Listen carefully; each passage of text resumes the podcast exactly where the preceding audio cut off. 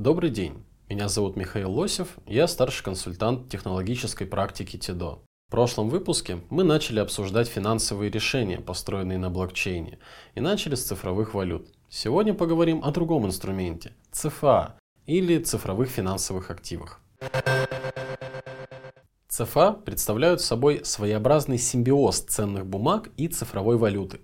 От первых они берут функционал удостоверения прав на некий капитал, от вторых – технологическую основу в виде блокчейна и смарт-контрактов. По сути, это своего рода ценные криптобумаги.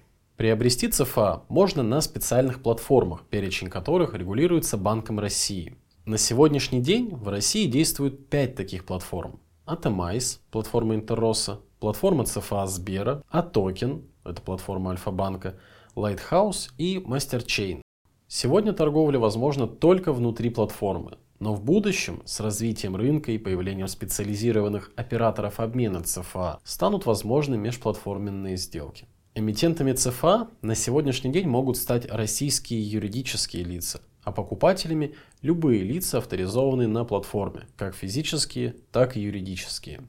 Однако некоторые платформы устанавливают собственные ограничения на авторизацию, например, наличие счета в определенном банке или статуса квалифицированного инвестора. ЦФА открывают новые возможности для предприятий малого и среднего бизнеса. Ведь выпуск ЦФА – процедура, не требующая крупных вложений и масштабной предварительной подготовки.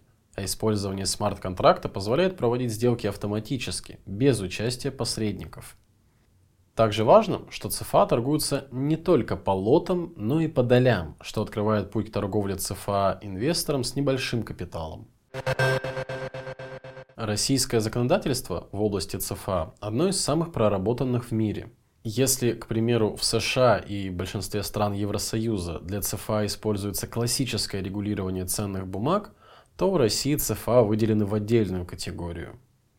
Благодаря этому спорные ситуации могут быть решены в отдельной судебной практике, а у ЦБ есть механизм для четкого определения регуляторных мер – Помимо России, крайне развитое законодательство в области ЦФА существует на Мальте, где ЦФА регулируется длинным перечнем нормативно-правовых актов, направленных на привлечение в страну технологических компаний и общее развитие финтех-сектора.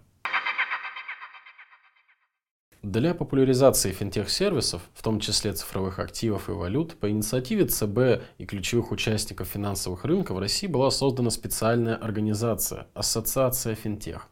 Это некоммерческое объединение компаний, ведущее проекты в области финтеха, цифровизации экономики и новых платежных систем. Создание таких организаций и в целом популяризация цифровых финансовых сервисов крайне важны в настоящее время. Исследования показывают, что инвестировать в ЦФА готовы лишь 11% респондентов – и основная причина – низкая информированность о механизме работы данного инструмента. Прямо сейчас наши эксперты проводят масштабные исследования рынка ЦФА и цифровых валют. Его результаты помогут сделать механизм работы продукта более прозрачным и повысить осведомленность участников рынка. Ищите отчет в ближайшее время на сайте TIDO.